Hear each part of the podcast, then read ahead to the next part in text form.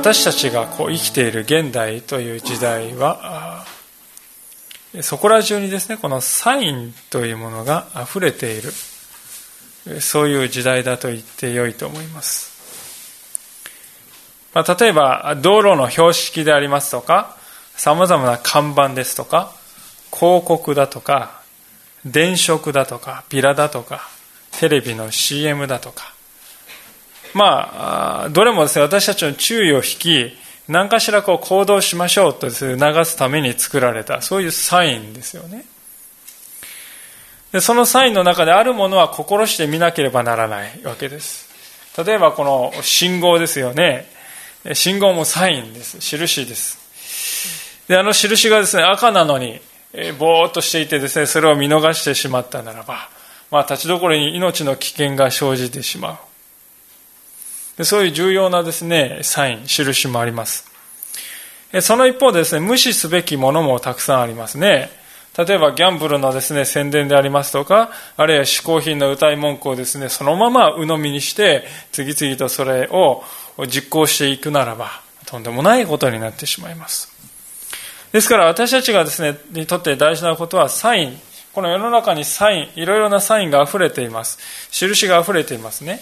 えーそれをですね、吟味して見抜くということであります。で、一番大事なことは私たちの人生を決するようなサイン、それは一体何なのかということなんですね。で今日のテーマはまさにそのことであるわけです。で早速ですね、もう一度聖書の箇所に目を留めたいのですが、2種類の人が登場しておりますが、こういう人ですね、一節。パリサイ人やサドカイ人たちがみそばに寄ってきてイエスを試そうとして天からの印を見せてくださいと頼んだと書いてあります。とてもですね、実はこれは珍しいことが起こっております。パリサイ人とサドカイ人がですね、まあ、連れ立ってイエス様のとこに来たんですね。で普段はですね、実はこのパリサイ人とサドカイ人たちは敵対し合っているんです。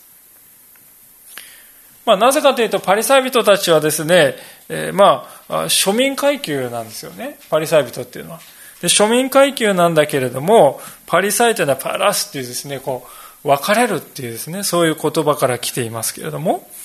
えー、立法を忠実に守って世俗のもう、なんていうんですか、こう、汚れとかそういうものからですね、こう、避けている、分離するっていうですね、そういうことを気にしている、えー、庶民の集まりですね。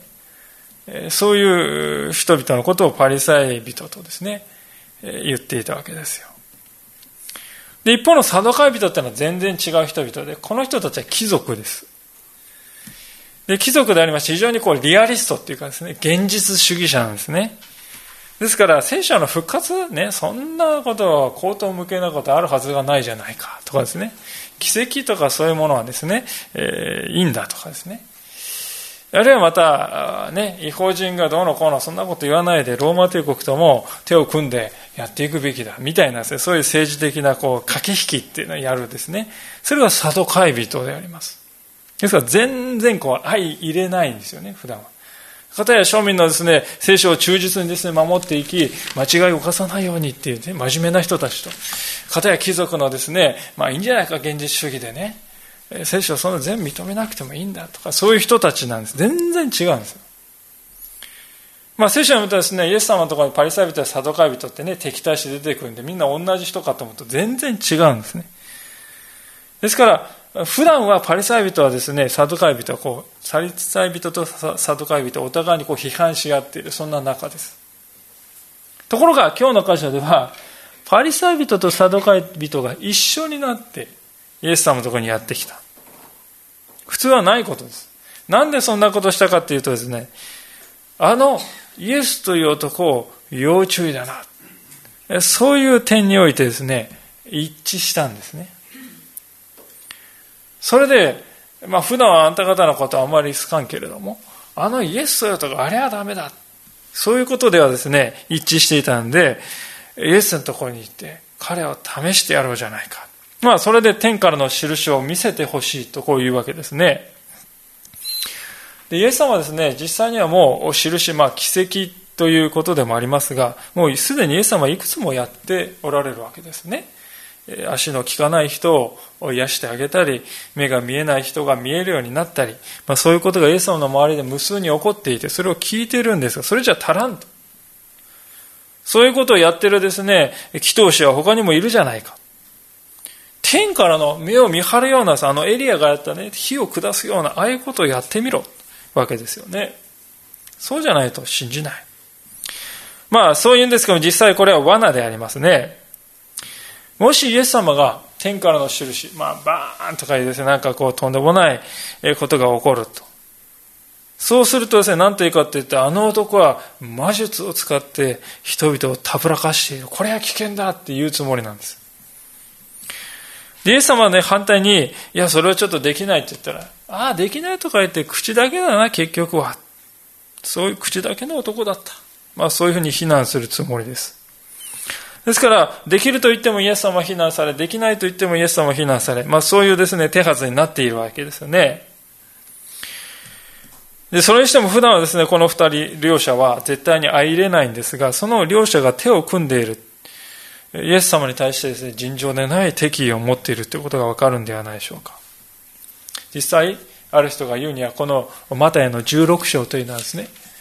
このマタイの福音書におけるこう転換点だっていうんですよね。ターニングポイントだと。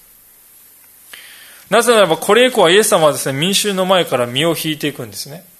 人々の前でですね、こう人々を教えているということから、こう、身を一歩引いていかれて、代わりに弟子たちをですね、え、整えていくということに専念するんですね。で、特に16章はですね、後の方になります。イエス様が初めて、私は人々に殺されるってですね、予告するんですね。初めて。それぐらい人々のこの、なんていうんですか、ただならぬ敵意というか、緊迫感というものが高まってきている。そういうですね、えー、時期になってきた。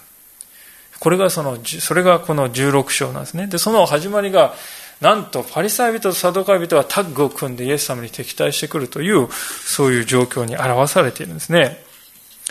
イエス様はそういう罠のようなですね、求めに対してどういうふうにお答えになったかというと、2節から3節しかしイエスは彼に答えて言われた。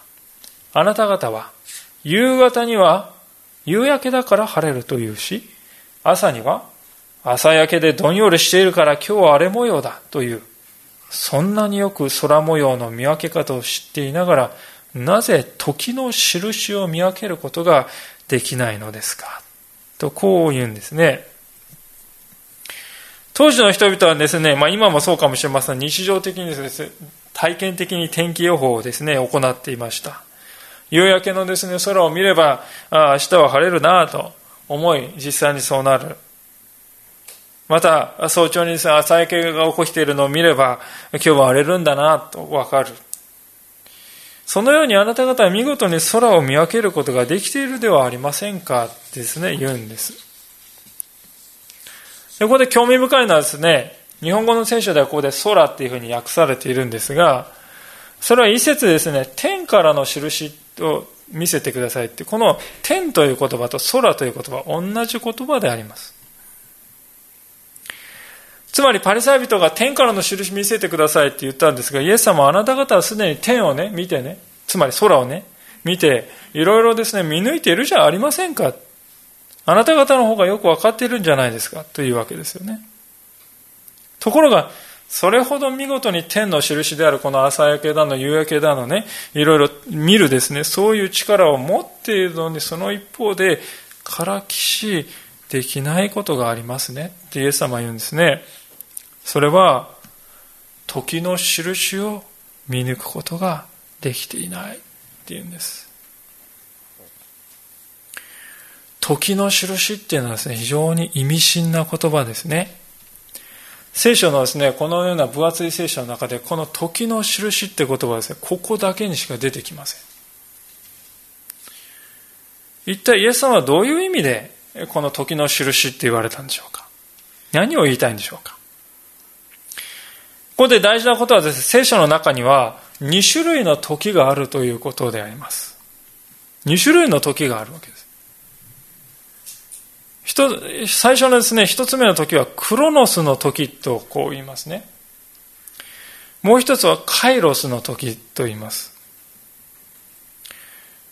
で、クロノスの時っていうのはですね、まあ、クロノロジーって英語があるんですけども、クロノスの時っていうのはですね、何月何日の何時何分何何秒っていうふうにですね、客観的なその時間のことを表す言葉なんですね。そういう時にクロノスという言葉が出てきます。もう一方ので、カイロスの時っていうのはですね、その時でなければいけない時だとか、こういうふうに意図してですね、意図されたタイミングで起こる、何かが起こるとか、そういうですね、主観的な時間のことをですね、カイロスの時、カイロスという言葉で表すんですね。例えば有名なところでは、伝道者の書という、まあ、ソロモンが書いたと言われるあの伝道者の書の3章の中に、天の下には何事にも定まった時期があり、すべての営みには時があるってあの有名な書き出しがありますよね。すべての営みには時があるってですね、伝道者の書を書いてます。その時っていうのはこのカイロスの時なんですね。で、イエス様はここで時の印とか言われたその時っていうのはまさにこのカイロスという言葉が使われているんです。ですから、何月何日何分何秒のですね、そういうことを言ってるんじゃなくて、イエス様は意図されたですね、タイミング、そのですね、えー、定められたその時そういうタイミング、そのことを言っているわけです。その印。目に見える兆候、そういうものをですね、見抜いていないっていうんですよね。イエス様は、パリサイ人や立法が、あこのあごめんなさい、サドカイ人たちが、まあ、明日の天気はどうのこうのなる、どうなるっていうのは、まあ、それはある意味クロノスの時ですね。明日ですからね、何十時間後こうなるって。まあ、それは分かっているかもしれない。えー、しかし、カイロスの時っていうのをですね、見るっていうことには全然無知であるということを指摘したんですね。つまり神様が永遠の昔からご計画を持っておられて、今、この時私は私の子を使わして世を救うぞっていうですね、その時ですよ。つまり救い主としてのイエス様がこの世にまさに今来られたその時、そのもうこの時しかないというそのタイミング、その時。そそしてそれをですね、裏付ける無数の印が現れているのに、目に見える証拠があるのに、なぜそれを見ないのか、それを見えないのかとイエス様はですね、嘆いているわけです。マタイの福音書はですね、初めから読んでいくとですね、とってもですね、えー、面白いことがわかりますが、それは時の印っていうのはですね、至るところに溢れているということですね。例えば、これは預言者何々を通して言われたことが成就するためであった。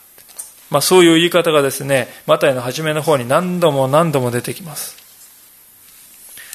例えばイエス様の母のマリアは処女であったとか、父親はダビデ王の家系であったとか、ベツレヘムというこのダビデの町で生まれるだとか、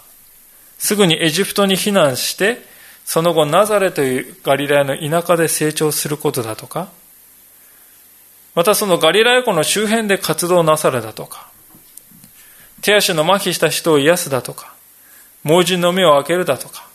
口の聞けない人を話し話させるだとか、耳の聞こえない人が耳を聞こえるようになるだとか、嵐を沈めて、そして友情や主税人といった罪人たちと共に歩まれるだとか、まあ、そういうことはですね、一切が旧約聖書の中に予言されているんですね。まあ、ある意味でイエス様はそれをこうなぞるようにですね、なぞるように実現しながら歩んでいたわけです。ですから、イエス様は本当にこの神の時っていうのは今なんだということが分かるような、この聖書の予言の成就をですね、もう至るところで繰り返しながら歩んでおられる。その一切をあなた方は見ていないのかということですね。で大事なことはですね、知らなかったわけじゃないということですよ。このパリサイ人たちは。イエス様はですね、盲人をですね、治しただとか、足がですね、生まれつき動かない人を動かして歩けるようにしたとか、そういう話っていうのはですね、もう噂としてですね、このパリサイ人やサトカイ人たち、エルサレムにいたんですけど、何百キロ離れたところまで噂が伝わっていくんですよね。伝わっていたわけです。でもし何のですね、情報もなかったらわざわざですね、ガリラヤまで来ませんよね、この人たちは。エルサレムからわざわざやってきたんですから。こんなことはイエスというあの男やったらしい。いや、あんなこともやったらしいぞ、ひそひそっていうですね、そういう情報がやってきて、このままではみんなあの男に持ってかれてしまうってそういう危機感を持っているからこそですね、彼らはちょっと一時休戦だということですね。えー、わざわざ田舎までやってきて、何とかして潰しておかなくてはいけないということですよね。しかし、もし素直な目で、つまり天気を読むのと同じような目で、夕焼けだな、明日いい天気だよね。素直に受け取ったらそうです。カイロスの時の印。イエス様が行っている数々のことを素直な目で見る。ああ聖書が予言した通りじゃないか。わかる。夕焼けを見れば明日が晴れだとわかるように、イエス様が行われたことを見るならば、聖書が言っているこれは救い主なんだってわかる。ということです。素直に読めば、見れば。ですからもし朝焼けを見てですね、今日は快晴だぞって言ったら、それはですね、おかしいことでありますけれども、パリサイ人たちがやっていることはですね、イエス様の数々のその示された時の印というものを見ておきながら、あれは違う。頑固にそれを否定して、反対のことを言っている。イエス様はですね、そのように指摘したわけであります。で、まさにそういうですね、この堅くなな姿勢ですね。見ているのに、違うって言って頑固にですね、言い張る。あれは違う。そういうような姿勢のことをですね、何と言っているかというと、4節でこう言っているわけです。悪い堪忍の時代は、印を求めています。しかし、ヨナの印の他には印を与えられません。そう言って、イエスは彼らを残して去って行かれたと。こうあるわけですね。で、あれと思われた方も多いと思うんですけど、実はイエス様もこれを同じことは2回目なんですね。2度繰り返して言っています。マタイの12章の39節で一度ですね、同じことをイエス様言っていますね。同じことを言うのはそれだけ大事なことだからであります。イエス様は悪い時代だとこういうのはどういうことかというと、悪いっていうですね、自己中心であって、他の人に害を与えようとするという、そういう人々のことを悪い時代と言ってるわけです。自己中心性と、また他の人を害するというやり方。で、その、その一方で、会員の時代って、これは穏やかではない言い方ですよね。会員の時代ってね、この時代は会員の時代だって言われてですね、穏やかでない。でもちろん会員というのは直接的には配偶者がちゃんといながら他のですね人のところに行くだとかそういうことをですね意味していますね。他の人のところに行く。その例えをですね同じことを用いて神様との関係にもにも当てはめたんです。神様を信じる信じると言っていながらこの心は実際には他の神々のところに行っているんだ。そういう人々のことを指して会員の時代ってこういうんですね。つまりイエス様目の前にいるパリサイ人やサドカイ人、表向きは非常にですね、敬虔な人々ですよね。表向きはもう立派な人々に対してですね、あなた方は自分では敬虔で熱心な信仰者と思っているかもしれませんが、しかし心の中は実際はそこ、私、神様にはないんだ。なぜそう言えるかというと、それは彼らがですね、初めから信じるつもりなんかないんですよ。心の中ではぜひ信じたいんです。でも、あと一押しが欲しいんです。イエス様何とかしてくださいって言ってきたんじゃないんですね。心を開いて、あなたの教えを聞きたいんで、そうやって来たんじゃない。もう初めからそんなことさらさらない、思ってないですね。はらさら思ってなくてですね、好きあらば陥れてやろうと思っていながら、印を見せてくだされば信じます。って言っちゃうんですね。そういう矛盾した姿。心とですね、の表と、その体の表側と、心の内側とが全然一致していない、そういう姿です。まさに不倫をしている。会員を犯している。その人と同じじゃないかってことですよね。それでイエス様は会員の時代っていうんです。行動と心が一致していない。そんなあり方だってこうイエス様言うんですね。で、そういう態度で神様にもし向かおうとしているならば、印を求めたとしても何一つ与えられませんよって言うんです。ただ、与えられるのはヨナの印だけですだけですよとこう言いますね。ヨナという人は皆さんよくご存知だと思いますけれども、旧約聖書のヨナ書というところに登場する預言者でした。ヨナという人はですね、当時アッシリア帝国という中東を支配した大帝国がありましたけれども、まあ、今のイラクとかですね、あのシリアとかあの辺を全部支配していたのはアッシリアです。で、アッシリアの首都はニネベというもう大都市で、えー、超大都市でありました。でそのニネベに対して、えー、もうこのまま悔い改めなければ神様の裁きが下るよと警告をするために、ヨナ行きなさいって言われて使わされたんですね。で、ヨナは面白くない。もしアッシリアが悔い改めて助かってしまったら、後にですね、超大国なんですから、ちっぽけなイスラエルなんか、もう簡単にですね、滅ぼされてしまうに決まってるってですね。ですだから、アッシリアを助けるなんてやりたくないわけですよ。祖国を滅ぼすことになるかもしれない。それで、ヨナはですね、アッシリアの方向と反対の方向にですね、船で逃げていくわけですが、ご承知のように船は遭難して、ヨナは魚に飲み込まれて、ニネベの方角へ引き戻されて、で、3日間もですね、魚の中に留まっていた。まあ、どういうふうにして生き延びたかっていうのは詳しくはわかりませんけれども、酸素もあり、それだけ生きられるだけの空間もあったんでしょう。でしかし腹の中ですから、おそらくその姿形は相当に変わっていたかもしれない。でそんな彼が必死にですね、えー、このままでは裁きが下りますよ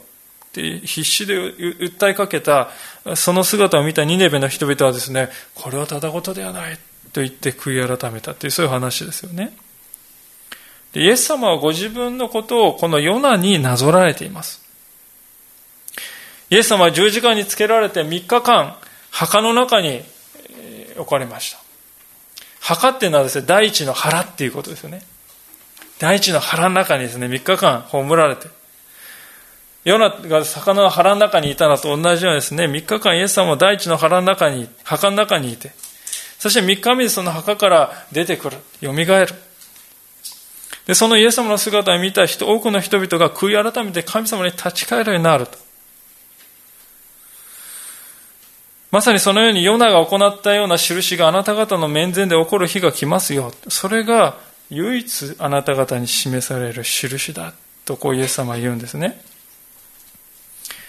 ここで大事なことはですね、ヨナの印というのはですね、ヨナが何かをしたからっていうですね、その何かしたっていうことに焦点があるんじゃなくて、ヨナ自身の、ヨナの姿そのものがですね、印だったということですね。同じことはイエス様には当てはまると思います。イエス様が何かですね、天から火を下すとか、なんかそういうことをしたから、イエス様がですね、えーえー、神の子である預言者であるというんじゃなくて、イエス様はご自身を見るときに、墓の中に葬られ、三日目によみがえっておられ、よみがえってくださった、そのお姿を見る、それが印なんですね。イエス様とお方お方こそが私たちが見出さなければならない時の印なのであります。私たちはこの方に目を留めて生きているだろうかと、今日問われたいと思います。パリサイ人たちのように自己中心やまた双心の思いでイエス様に向かってはいないだろうか。あるいは、ある人はまた無関心でイエス様に向かう人もいます。この世の事柄には関心があっても、イエス様のことは心の中には一向にも上らない。そんな生き方をしてはいないだろうか。ある人がそんな私たちに次のようなことを語っております。こういう言葉であります。私、現代の私たちの天を読む力というのは、この当時の日ではない。コンピューターの衛星画像を見ると、雲の密度や、ハリケーンの進路や、5日先の天気ですら、地球全体規模でわかる。非常に驚くべきことである。しかしもしイエス様が現代におられて私たちに話しかけるとしたらこういうのではないだろうか。あなた方は天気を予報する術を知っているけれども自分たちが生きている時を見抜くことができていない。私は来て罪のために死にそして死からよみがえった。ところがそれらすべてはあなたにとっては何の意味も持っていないようだ。あなた方は明日の天気が雨になると心配している。ところが自分は一体どこで永遠を過ごすことになるのだろうかということにはひとときも考えたことがない。そういうふうに言っているんですね。いかがでしょうか？今日の天気や明日の天気を気にするということが悪いことだと申し上げたいのではありません。重さということを言っているのであります。明日の天気が外れて、予報が外れて雨になったとしても、洗濯物が濡れる程度のことで済みます。進路のことや経済のことを考えるのも、もちろん多少は有意義なことでありますが、しかし永遠のことはどうでしょうか。この世の動きを私たちはですね、アンテナを張り巡らして、今の世がどう動いているかということを知ろうとはしているけれども、この時代を見抜く、時の印に目を留めるということはしていない。そんなことはないでしょうか。イエス様は人生において何が一番大切なのかということをここで私たちに明らかにしてくださっています。イエス・キリストによって明らかになった時の印ということを見るということ。それが一番大切なことなんだと。そういうのであります。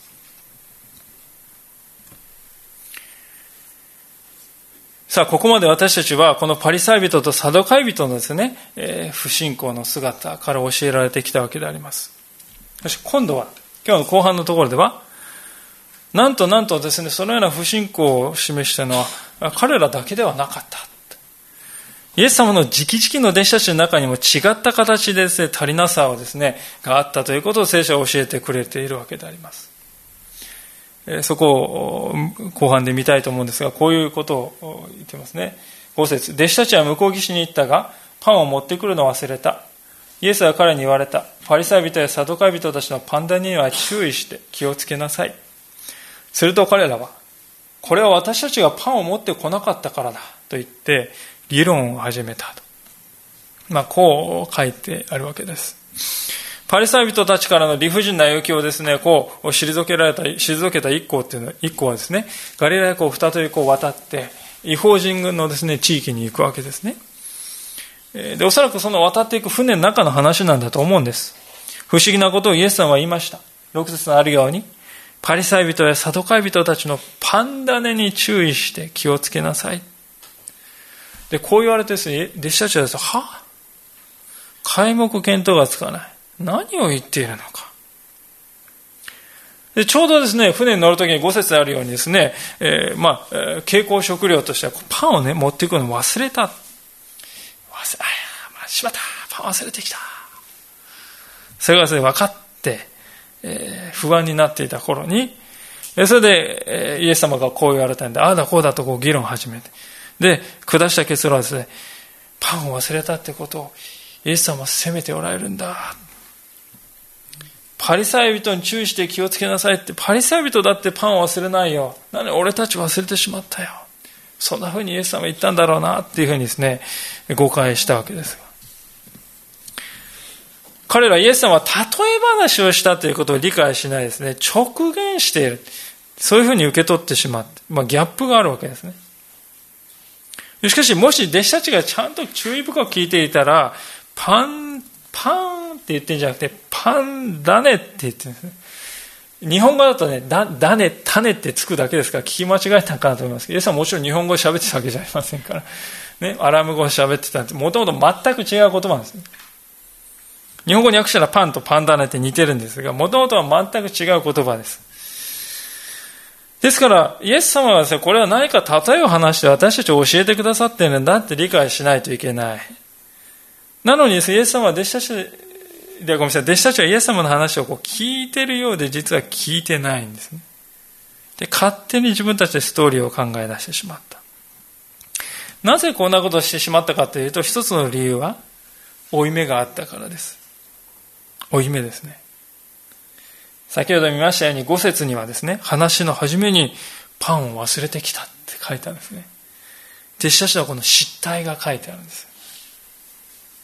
しまったどうするっていうその思いがすでにあるんですね。そこにイエス様はですね、パンダネの話をして、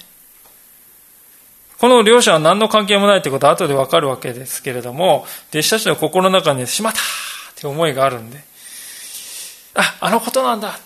言って勝手にですね、結びつけて解釈してしまうわけですね。で、実はですね、こういうことを私たちはよくやってしまうんであります。負い目を持っていると、勝手に自分の中でストーリーを作って、勝手にですね、結びつけて納得してしまうということをよくやるんですね。例えば、まあ、子育てにおいて私がよく経験する悩み事の一つにですね、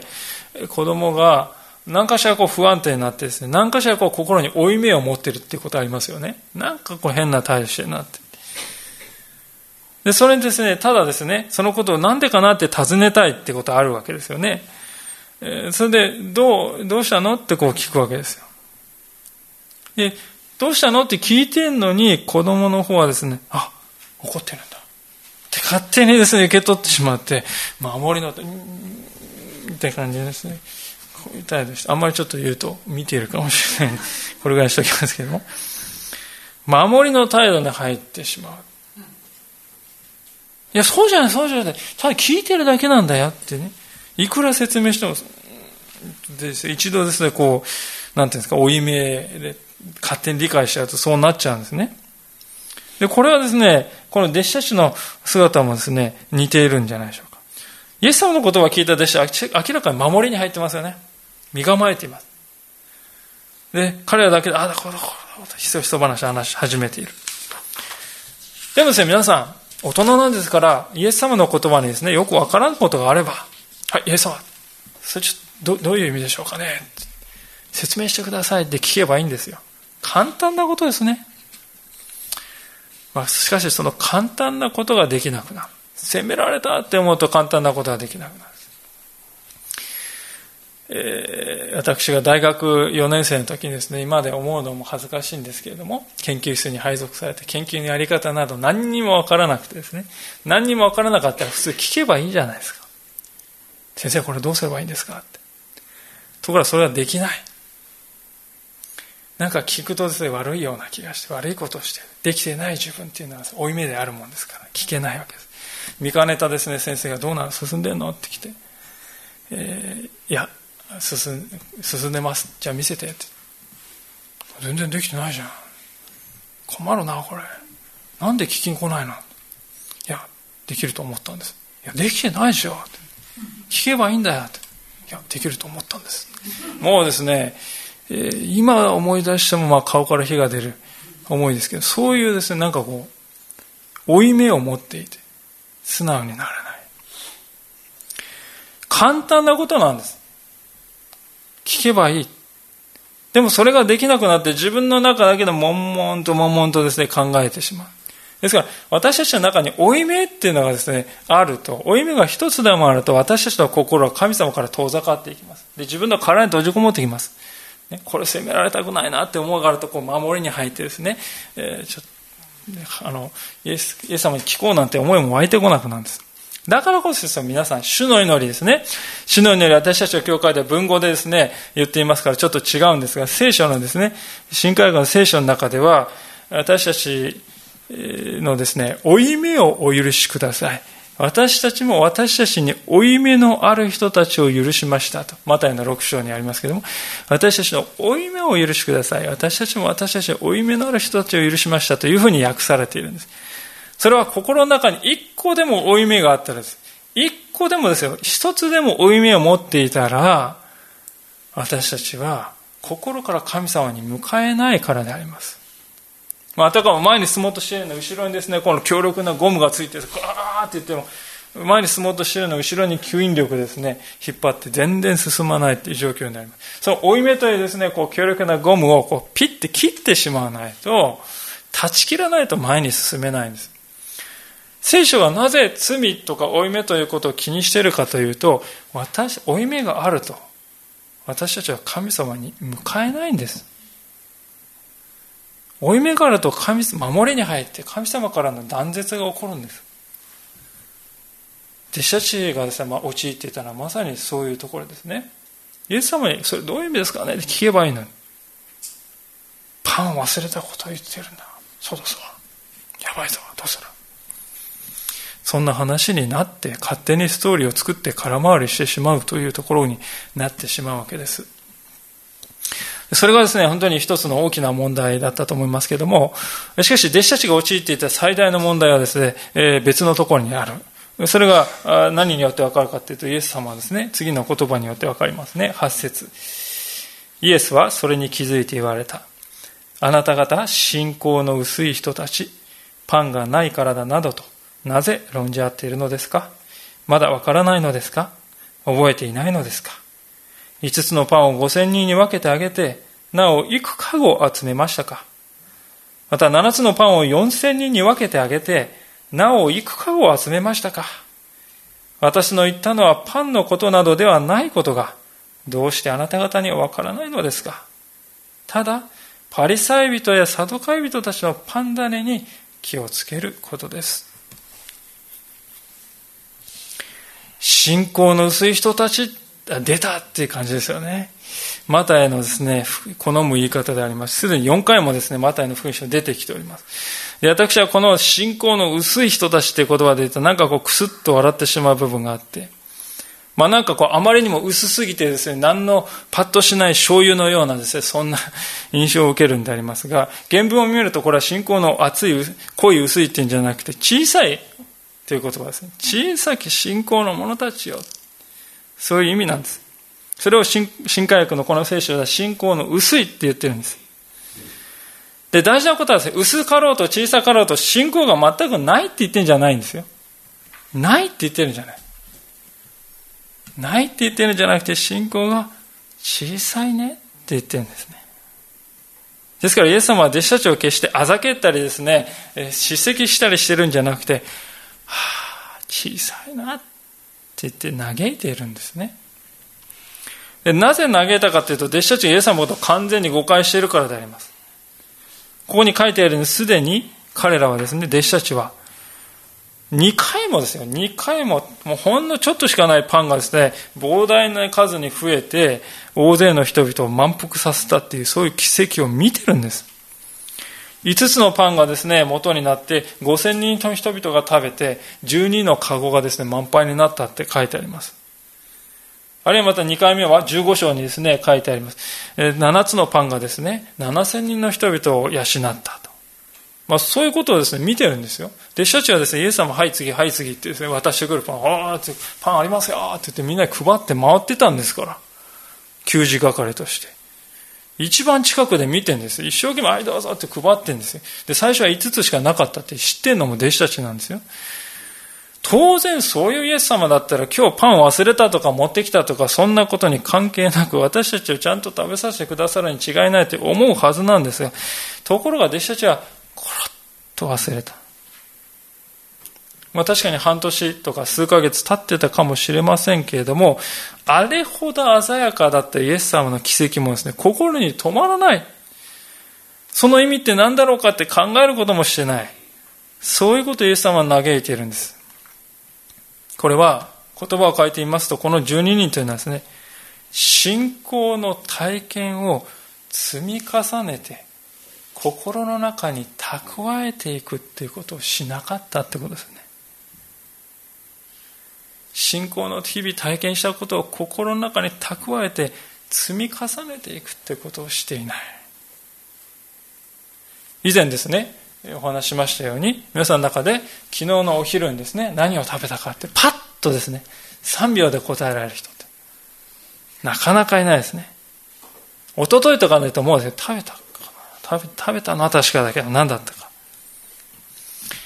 当たり前のようにですね、思っているので注意を払わないんです。神様をなさることも当たり前のようになってくると注意を払わないですずっとこう忘れていきます。私たちにとって大切なことはですが、繰り返し繰り返し心に留めて、このことは何を指しているだろうか。イエス様が天に向けてこう祈って、そして祈ると5つのパンが5000 5000人の人を養ったじゃないか。この方が私を養ってくれるんだ。この方こそメシアなんだってね、そういうふうに考えていく。そういうことをしなかった。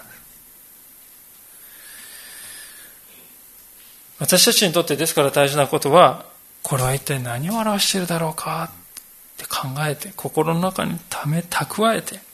そして心の図書館にいつでも取り出せるように並べていくってことじゃないでしょうか。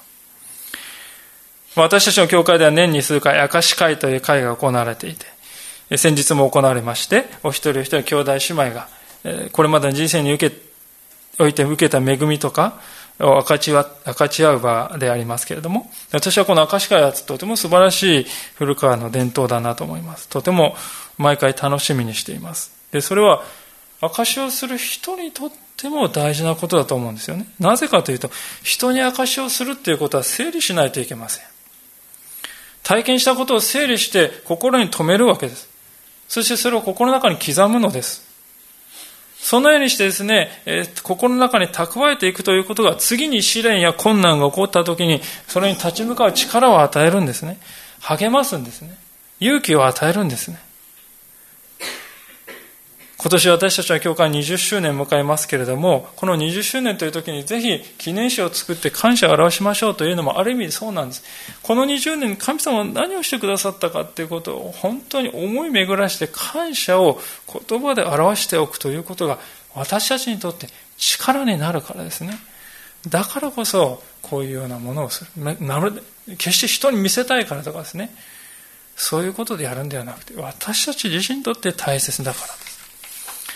そのようなことを行うんです。イエス様はですね、ここで言っておられるのはまさにそうじゃないでしょうか。えー、9節で、まだわからないんですか？覚えていないんですか？覚えていないんですか？私たちに対するこれは問いかけでもあります。あなたの人生においてこれまでの数十年間あるいは十数年間何をしてきたか覚えていませんか？覚えていないのかい？日々心に留めていないのかい？そのことを通してあなたは私について何を学んできたんだい？あなたが経験してきたことは日々あなたを励まし、あなたを強めて勇気を与えるものになっているかい？考えてみてほしいんだ。イエス様はそういうふうに今日私たちに語っておられるんではないでしょうか。でもし弟子たちがですね、体験してきたことをそのようにですね、整理し心に蓄えていたらならば、イエス様がですね、何を言いたいかって立ちどころに分かったと思うんですよね。パンダネがですね、パン持ってこなかったって責められてそんな話であるはずがない。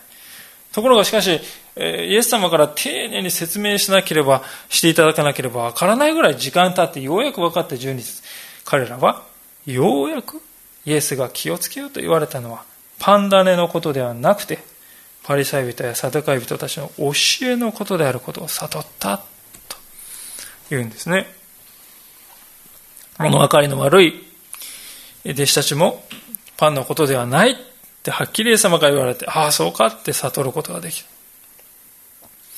イスラエルはですね、昔、今から4000年前に奴隷状態のですね、エジプトから脱出するときに、まあ、大急ぎで脱出したのでパンをですね、持っていかないといけない。パンをこねて発酵させるのに何時間も置いとく時間がないわけです。もう大急ぎでこねても大急ぎで焼いてそのままパリパリのまま出たわけです。ですから、そのことからですね、パンダネ、つまりイースト菌を入れないパンを食べるということが、杉越の祭りという祭りの大事な伝統になった。ですから、パンダネを入れない、パンダネって言われて気をつけるって言った時、普通のイスラエル人だったらすぐですね、あ、あの杉越の話してんだなってわかるんですが、それだけでなく、パンダネっていうのは面白い性質がありますね。パンダネっていうのは、まあ私も妻がパンを作る時にちらっと見ると、本当にわずかな粉ですよね。で、その粉をですね、パラッと入れて、こうギュッて練るとですね、あの、イースト菌どこ行っちゃったんかなって分かんなくなります。どこ行っちゃったか分かんないのに、最終的にはですね、放っておくと、それがさ、ぷわーっと膨らます。すごい影響をもたらす、そういう特徴があります。で、イエス様は、パリサイ人とかサドカイ人の教えっていうのもそうだよって言うんですね。表面的にはどこに行ったかわからないんだけれども、人々の前に貧困法制に生きているように見えるんだけれども、その彼らの教えの影響は人々に甚大な影響を与えているようになるんだよ。だから気をつけなさいとこう言うんですね。では、パリサイ人の教え、サドカイ人の教えってのは何なのか？簡単にもう終わりたいと思いますが、簡単に言うならば、パリサイ人の教えというのは、立法主義ということです。立法主義というのはどういうことかといえば、立法から外れないように外れないように生きるというですね。外れないっていう、何々しないっていう、消極的な生き方が目的になるということです。立法に表された神様の思いって何だろうか？なぜ神様がこういうことを言われたんだろうか？その神様の願いや意図っていうものを汲み取って、それをですね、そこに生きていこうっていうですね、生きていこうっていう積極的なもんじゃなくて、何々しない、引っかからない。それが大事だ。そういう生き方をするってことを立法主義っていう。そこに気をつけなさいっていうんですね。で、もう一つの、えー、サドカイ人の教えっていうのはですね、最初に言いましたように、サドカイ人ってリアリストです。現実主義者です。彼らは聖書をですね、旧約聖書、この分厚い旧約聖書を、モーセ五書ってね、創出、レビ、民、新明記と、この最初の5つしかこれ、それが聖書じゃない。そういうふうに言っておりました。だから奇跡とか復活、それはありえない。権力にはすり寄っていけるというですね、そういう生き方をしているんですね。リアリスト。どうでしょうか？聖書の方らある部分は確かにその通りだと思うけれども、ある部分は全然ね、ちょっとね、これ違うよねって思うってことはですね、このサドカイ人のような生き方をするってことなんですね。聖書はあるがまま全てを神様の言葉として受け止めるんじゃなくて、この部分はね、神様が言ってるかもしれない。この部分はちょっとね、現代に合わないよね。まあそんな感じですね。取捨選択するってことはどういうことかっていうと、聖書よりも自分の判断っていうのを上に置いてるってことですね。聖書が正しいかそうでないか、この私が判断するんだ。それでいいんだ。そういう生き方が里帰り人の生き方です。イエス様は気をつけなさいって言ってるのはそういうことなんですね。聖書はね、この理想的な部分、その理想をね、追い求めたと仕方ない。現実を見ろ。現実はそんな甘くない。そういう声が私たちの心の中に響きます。もちろん現実を見ないで浮世離れしてはいけませんが、しかし、現実の方が大事なんだ。まあ、そのような生き方こそ、ある意味では里帰人の生き方だ。そういう生き方に気をつけなさい。立法主義に陥って、消極主義に陥っているんではなくて、私はどのように生きるのか、聖書から力をいただいて、そこから生かして、そこに生きていこう。そういう積極的なあり方ですね。で聖書はですね、ある分は受け入れるか、ある分は受け入れない、そういうですね、取捨選択するんじゃなくて、聖書はあるがまま全てを神様の言葉として受け止めよう。その姿勢が大事ですね。あるいはまた皆さん、いろいろなことを私たちは人生の中で経験し、恵みもたくさん受けます。しかし、それがですね、すぐに右から左へ抜けてしまうことはないでしょうか。今日の司法のコラムの中に、主のよくしてくださったことを何一つ忘れるなという聖書の箇所を書かせていただきました。私たちはともすると、主のよくしてくださったことを何一つ覚えていない。そういうことになってしまうかもしれない。そうではない。私たちはいつも主のよくしてくださったことを思い起こして蓄積して心に蓄えておく。それが大事であります。私たちは明日の天気を予測するということには非常に長けていますが、しかし私たちが明日自分がどうなっているかは誰もわかりません。ですから今日、主の前にへりくだり、日々主のなさることに心を止め、それを蓄えて、日々恵みを思い起こしてそこから新しい信仰の歩みを毎日始めさせていただく。そう歩んでいきたいと思います。お祈りいたします。今短い時間、主の前に心を静める時をもしたいと思います。お一人一人が神様に静まって一言お祈りをお捧げください。